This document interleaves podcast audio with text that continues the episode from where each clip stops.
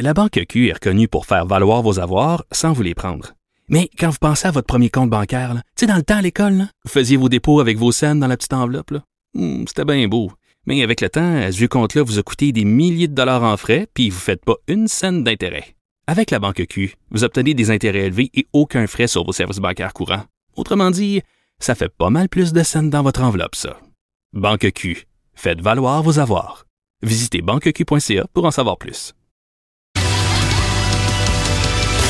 Cube Radio. Bonjour tout le monde, merci de vous joindre à nous pour les deux prochaines heures. Hier, je vous parlais de cette étude de l'agence de placement euh, Randstad qui nous apprenait que malheureusement, il y a peu ou pas encore assez de femmes qui occupent des postes de haute direction au Canada, malgré les perceptions. Hein, on sait que la majorité des Canadiennes et des Canadiens pensent que l'égalité, entre guillemets, est faite. Quoique les Canadiennes sont moins sûres que les Canadiens, selon cette étude-là. Sauf que, euh, vous savez, des fois, je reviens sur ce que je dis. Il y a un que les fous qui changent pas d'idée. L'actualité me tire dans les jarrets en ce moment. Euh, hier, je vous disais que Pro Mutuel Assurance, qui est quand même une multinationale euh, importante, euh, a annoncé la nomination d'une femme à sa tête, Geneviève Fortier. Et là, et là, et là, qu'est-ce qu'on apprend aujourd'hui? on apprend que Québec a l'intention de nommer Joanne Beausoleil comme prochaine directrice de la SQ. Donc, c'est quand même une grosse affaire. Ça serait la première femme, euh, évidemment, à la tête de la SQ. Joanne Beausoleil, qui est une civile, mais quand même euh, qui a œuvré dans le milieu policier. Elle a été euh, agente correctionnelle pendant plusieurs années. Elle a été à la SQ aussi. Elle est à la, elle est à la police de Montréal, mais si pour emprunter une formule consacrée, si la tendance se maintient, on devrait pouvoir voir Madame Beausoleil comme directrice par intérim succéder à Martin Prudhomme à la SQ. Donc, c'est une bonne nouvelle. Est-ce que les choses changent? J'aimerais ça croire que oui. Je pense que oui. Je pense que oui. Et je dois dire qu'à date, le gouvernement euh, CACIS, le gouvernement de M. Legault me surprend agréablement au niveau de la parité homme-femme, au niveau des politiques qui sont mises de l'avant euh, pour faire de la place aux femmes. Bon, hier, euh, je faisais une petite montée de lait sur la loi 21 qui, évidemment, euh, vise particulièrement, même si c'est pas l'objectif, mais quand même, force est d'admettre que c'est ça, les femmes qui portent le voile. Mais outre ceci, outre ceci, je trouve que je trouve ça impressionnant à date, le, bilan de M. Legault par rapport à la question homme-femme. Aujourd'hui, à l'émission, Edith Bernier, qu'on a déjà reçue ici quand même quelques fois, vous la connaissez, c'est la fondatrice du site web grossophobie.ca, info et références. Euh, on est dans les semaines Mon poids sans commentaire. Et là, euh, Edith Bernier euh, lance une pétition avec l'appui euh, de la députée solidaire euh, Manon Massé. C'est une pétition qui va être déposée à l'Assemblée nationale demain. Et le but de cette pétition-là, c'est de faire, euh, c'est d'amender en fait l'article 10 de la Charte des droits et libertés et de nous présenter la grossophobie comme étant une vraie forme de discrimination. Donc, elle viendra nous parler de son projet dans la prochaine heure. Aussi, Retour sur le témoignage de Camille Bouchard. Vous le connaissez, professeur retraité de psychologie communautaire de l'UCAM, auteur du célèbre rapport Un Québec fou de ses enfants. Il a témoigné hier à la commission Laurent et ce qu'il avait à dire était fort pertinent. Euh, on va parler de, l'intervention de la DPJ. Est-ce qu'on est-ce qu'on prend à temps les cas problématiques? Est-ce qu'on agit assez rapidement? Hein? Je pense pas. À date, ce que, ce que la commission Laurent nous propose comme conclusion, c'est que souvent le bas blesse. Aussi, on se pose des questions sur la possible interdiction des armes d'assaut au Canada avec Nathalie Provo. Nathalie Provo, c'est une survivante de Polytechnique. On sait que le 6 décembre prochain, on va célébrer vraiment entre guillemets un triste anniversaire, celui des attentats euh, de Polytechnique. Ça va faire 30 ans le 6 décembre. Nathalie Provo, qui est la porte-parole de Police, se souvient et euh, ce groupe-là a posté une lettre demandant au nouveau ministre responsable du dossier euh, sur les armes à feu d'imposer un moratoire sur les armes d'assaut. Mais quand même, euh, comme j'aime bien vous présenter les deux côtés de la médaille, on va parler ensuite avec un militant pro-armes, Guy Morin, président du collectif Tous contre un registre québécois des armes à feu. Et je crois, en tout cas, M. Morin va venir nous expliquer en quoi l'interdiction, ce moratoire-là, finalement, euh, selon lui, hein, vraiment de façon bien, bien personnelle, euh, ne mènerait pas à grand-chose, ne servirait pas à grand-chose.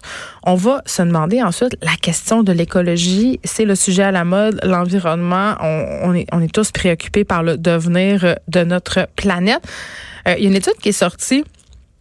on se demande à quel point les Québécois sont écolos, en fait. Hein? Est-ce qu'on est plus écolo qu'on pense, moins écolo qu'on pense? Est-ce qu'on est une gang d'hypocrites? On va revenir sur un rapport de l'Observatoire de la consommation responsable avec Fabien Durif, qui est le directeur de ce groupe de recherche. En tout cas, moi, j'ai lu le rapport, là, puis euh, je veux juste vous dire, je fais un peu dur. je vous annonce tout de suite mes couleurs. J'ai avoué tantôt à, l'équipe de recherche ici que parfois, quand j'étais bien, bien en bout, je prenais des choses qui se ressèquent puis je les sacrais dans un sac à vidange. Mm. Je suis absolument certaine que je ne suis pas la seule à faire ça, mais c'est épouvantable. Je m'auto-juge et il faut cesser de faire ça.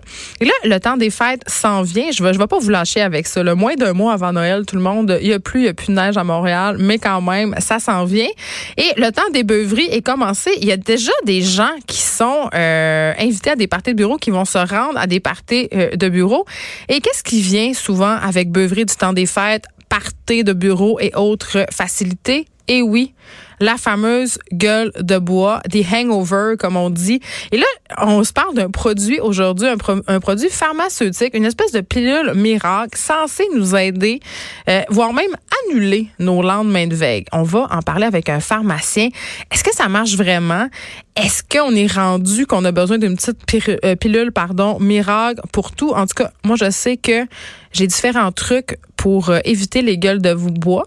Mon bon, je vais vous, je vais vous en réveiller un tout de suite. Là, moi, j'ai une habitude qui s'appelle euh, les Advil préventives. Je sais, je sais, je sais que c'est pas bon.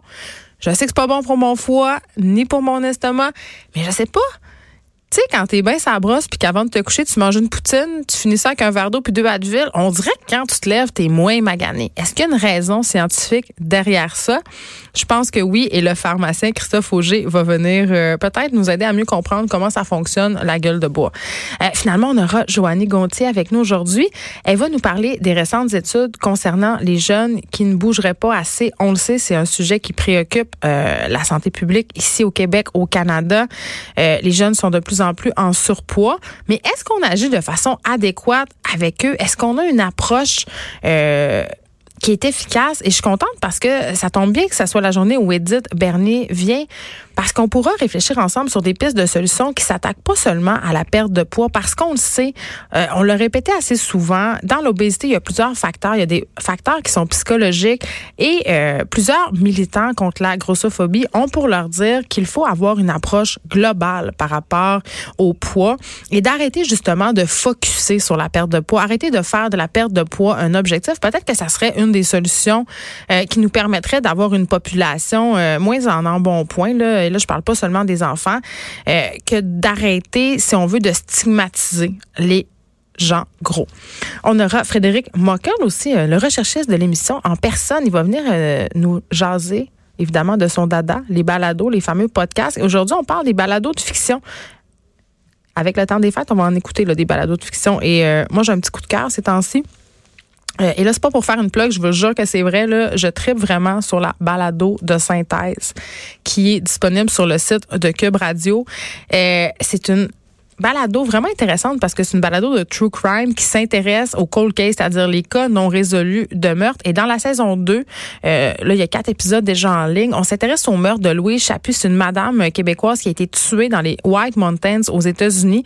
Et ce qui est quand même assez fucké dans cette histoire-là, c'est que cette madame-là connaissait toutes sortes de personnes. C'était une amie de Nathalie Petrovski, d'autres personnes. Il y a même une, euh, personne, une de ses amies qui est devenue coroner euh, des suites de son meurtre pour essayer d'expliquer qu'est-ce qui était arrivé à son amie. C'est vraiment intéressant. écoutez ça, c'est sur le site de Cube Radio, ça s'appelle De synthèse. Émilie Ouellette sera là aujourd'hui avec nous. Elle vient nous présenter ses trucs pour intéresser les jeunes à la lecture. Et là, je sais, là, c'est pas très sexy des fois pour nos jeunes, la lecture. Il y a des enfants qui aiment ça d'emblée. Moi, ma fille plus vieille, là, j'ai jamais eu besoin de pousser pour la lecture. Elle a toujours été intéressée. Ça a toujours été une lectrice.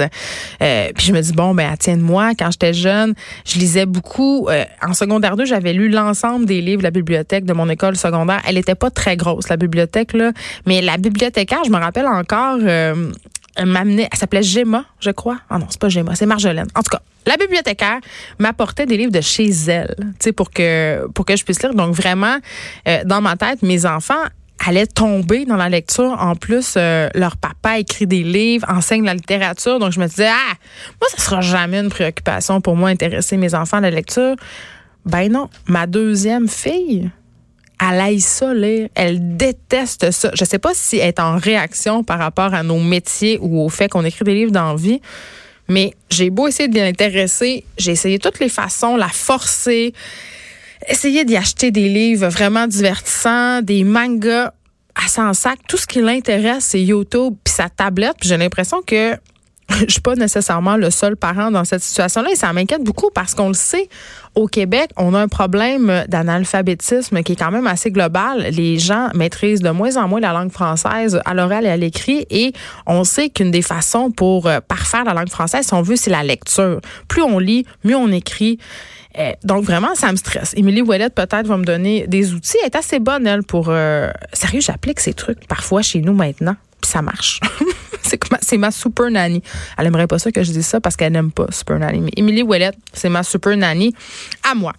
Euh, avant qu'on ait parlé euh, à Edith Bernier de cette euh, pétition qui va être déposée demain à l'Assemblée nationale, j'aurais le goût de revenir.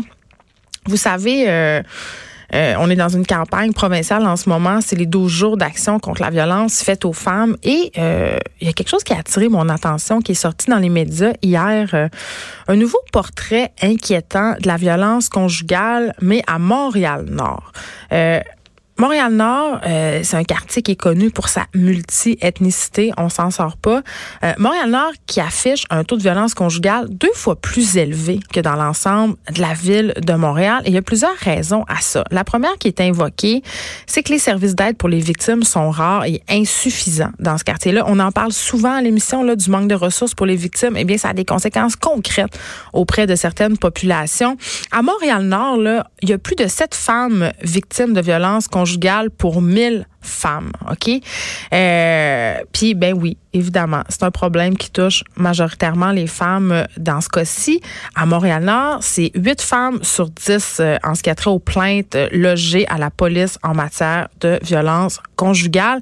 Et ce qui est préoccupant aussi, puis c'est pas parce que c'est plus préoccupant parce que quand les femmes victimes de violence conjugale sont plus âgées, mais euh, ces femmes-là, elles sont jeunes, elles sont âgées de 15 à 34 ans. Et on recevait euh, cette semaine des personnes SOS violence conjugale et on était venu à la conclusion que la violence chez les jeunes couples, dans les jeunes couples, c'est plus tabou, elle est plus pernicieuse, on la flague moins vite parce que la dynamique s'installe plus tranquillement.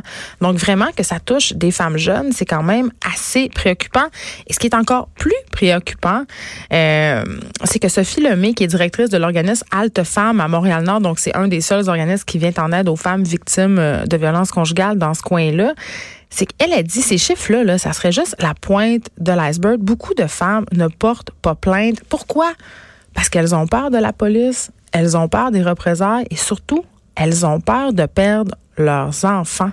Euh, elle, ce qu'elle dit, c'est que ce sont seulement 25% des cas de violence conjugale qui sont présentés euh, dans ces chiffres-là, dans cette étude-là. Et par rapport à la peur de perdre son enfant, euh, vous savez, on a reçu la directrice de la maison Haïti ici à l'émission euh, dans le cadre de la commission Laurent. Elle était venue nous parler de la surreprésentation des enfants haïtiens à la DPJ. Euh, tout ça est lié quand même. On sait qu'à Montréal-Nord, importante population haïtienne, taux de monoparentalité, taux de pardon, plus élevé qu'ailleurs, niveau socio-économique plus bas. Euh, vraiment, puis tu sais, c'est très délicat, puis on veut pas ne sombrons pas dans le racisme, mais quand même, l'enjeu central de cette question-là, c'est la pauvreté. Euh, ce sont aussi euh, des enjeux de diversité. Euh, la clientèle qui fréquente les services des organisations qui interviennent en violence euh, conjugale est vraiment en majorité issue de l'immigration, de la diversité culturelle. Et quand même, on n'intervient pas avec ces personnes-là issues des différentes communautés comme on intervient avec d'autres personnes. Les enjeux sont différents. Il y a des enjeux spécifique quant à la perception de la violence conjugale dans certaines cultures. On peut pas le nier et ça fait partie du problème. Donc, il faut former euh, des intervenants, surtout en ce qui a trait aux familles, parce que les enfants sont témoins de cette violence conjugale-là. Ils y sont exposés quand ils sont très jeunes. À Montréal-Nord, il y a une personne sur cinq exposée à la violence conjugale qui est un enfant de moins de 4 ans. Imaginez, là un enfant de moins de 4 ans qui voit ses parents se sauter dessus, il y a de la violence conjugale. Et euh, c'est encore pire que ça, là, dans 48 0,2% des personnes qui sont témoins de violences conjugales ont moins de 19 ans. Donc, c'est vraiment le temps qu'on investisse. Le gouvernement a fait des annonces euh, de subventions par rapport à la violence conjugale.